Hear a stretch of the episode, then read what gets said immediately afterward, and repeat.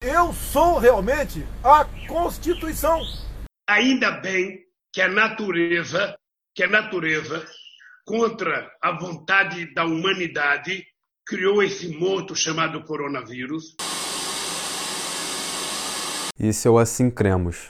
Eu sou Isaac e neste podcast falaremos sobre idolatria política.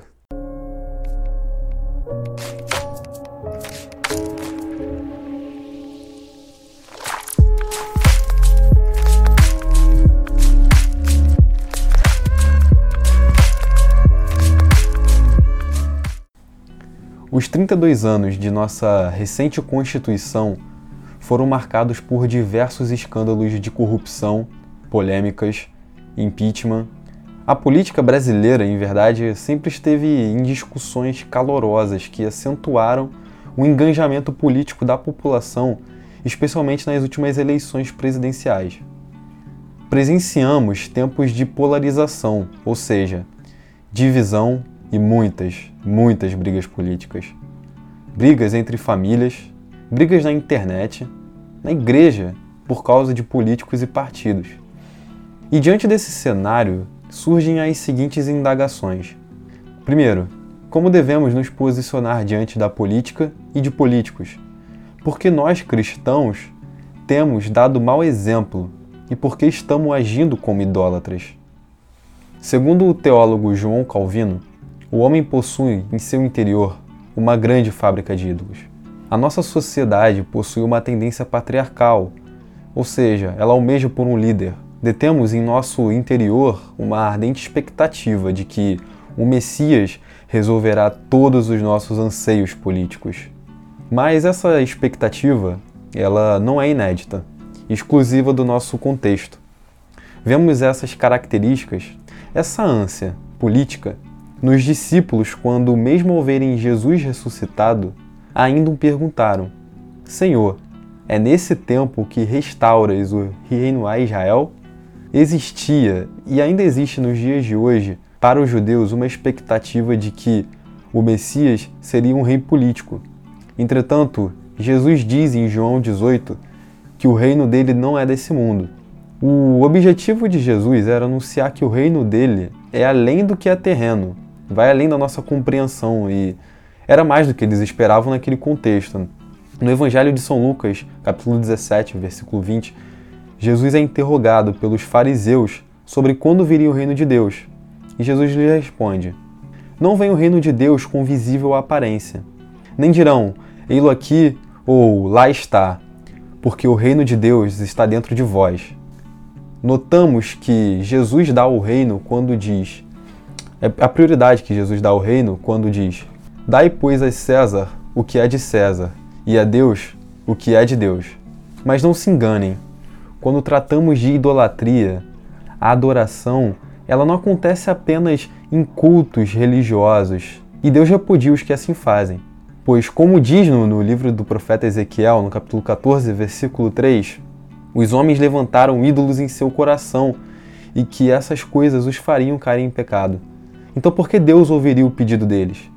Tudo que é adorado se torna uma divindade. O tempo gastado em discussões políticas com o intuito apenas de defender cegamente aquele político ou uma agenda ideológica, sem a devida base nas escrituras, se tornam discussões em muitos momentos vazias.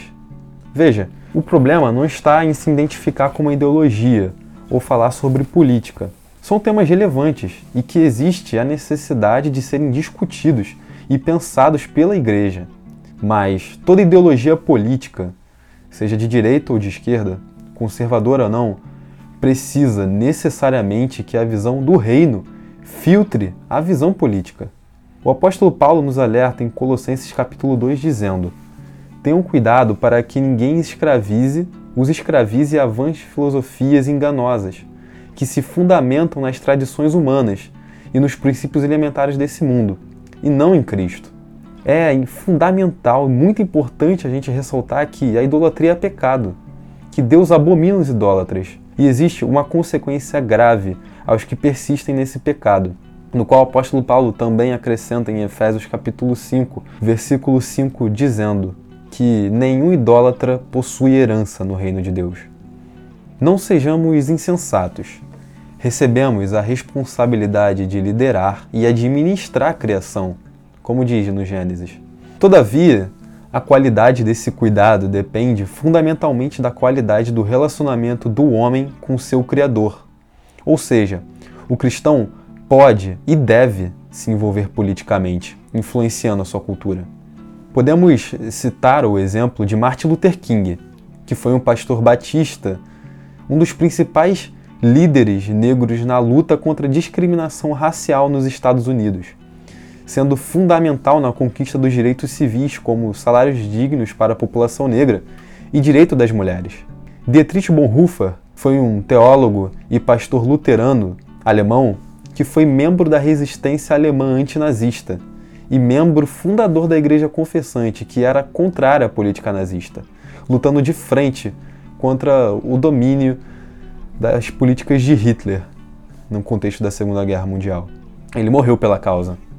É, esses exemplos nos lembram do que o apóstolo Pedro nos ensina em Atos capítulo 5, quando o Sinédrio impôs a proibição da pregação e o ensino de Jesus. E Pedro disse assim: que importa mais obedecer a Deus do que os homens. É tão necessário, mas tão necessário obedecer mais a Deus que aos homens, que temos o dever de protestar contra leis, imposições que vão contra a palavra de Deus, como observamos no Antigo Testamento, quando o Faraó ordena as parteiras assassinarem os meninos hebreus e elas desobedecem essa ordenança e Deus as abençoa. O mesmo Pedro, o apóstolo Pedro, passa por uma profunda transformação ao receber o Espírito Santo o seu posicionamento, a sua forma de enxergar a política e o domínio do governo romano vigentes na época mudam radicalmente. O impacto de Cristo lhe deu ousadia e convicção para pregar o Evangelho e morrer por ele também. É fundamental que homens de Deus, assim como Neemias, que pelo seu amor a Deus e seu amor ao povo, deteve a competência de governar e reconstruir as muralhas de Jerusalém. E é de suma importância que existam homens que lutem a favor do bem, da ética e com o devido preparo abracem a vida pública para o desenvolvimento da sociedade. Entendemos, portanto, que sim, devemos nos envolver culturalmente e politicamente com o filtro de Cristo. Mas que filtro é esse? O filtro de 2 Coríntios capítulo 10, versículo 5, que diz assim: destruindo os conselhos e toda altivez que se levanta contra o conhecimento de Deus e levando cativo todo entendimento à obediência de Cristo. Todo pensamento, doutrina, ideologia, seja qual for, precisa obedecer a Cristo, precisa obedecer suas ordenanças. E que também se façam súplicas, orações, intercessões e graça pelos reis, ações de graça, pelos reis e por todos os que exercem autoridade, para que tenhamos uma vida tranquila e pacífica, com toda piedade e dignidade, como diz Paulo em sua segunda carta a Timóteo. Quando reconhecemos o poder político de Jesus, nós diminuímos as expectativas políticas temporais em falsos mitos, falsos messias, em falsos pais dos pobres, falsos ídolos. Nós acalmamos nossos ânimos políticos. Acalmamos porque sabemos quem detém o controle sobre a história.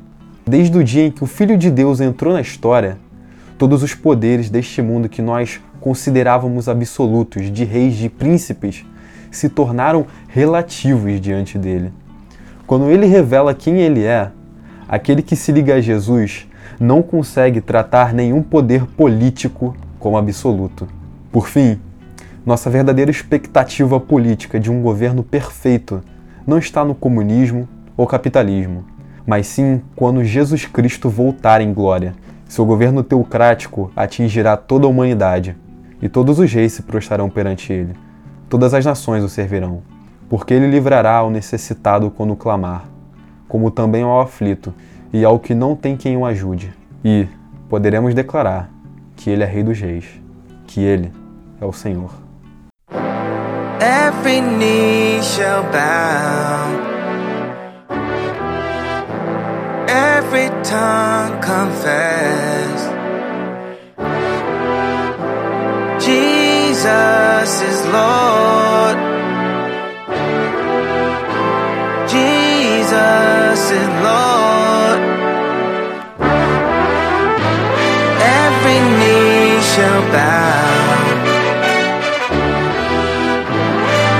everything